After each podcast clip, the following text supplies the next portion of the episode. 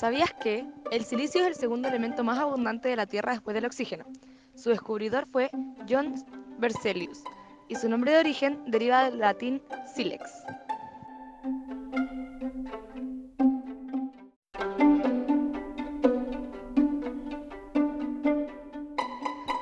El silicio es un metaloide de color amarillento que se extrae del cuarzo y otros minerales.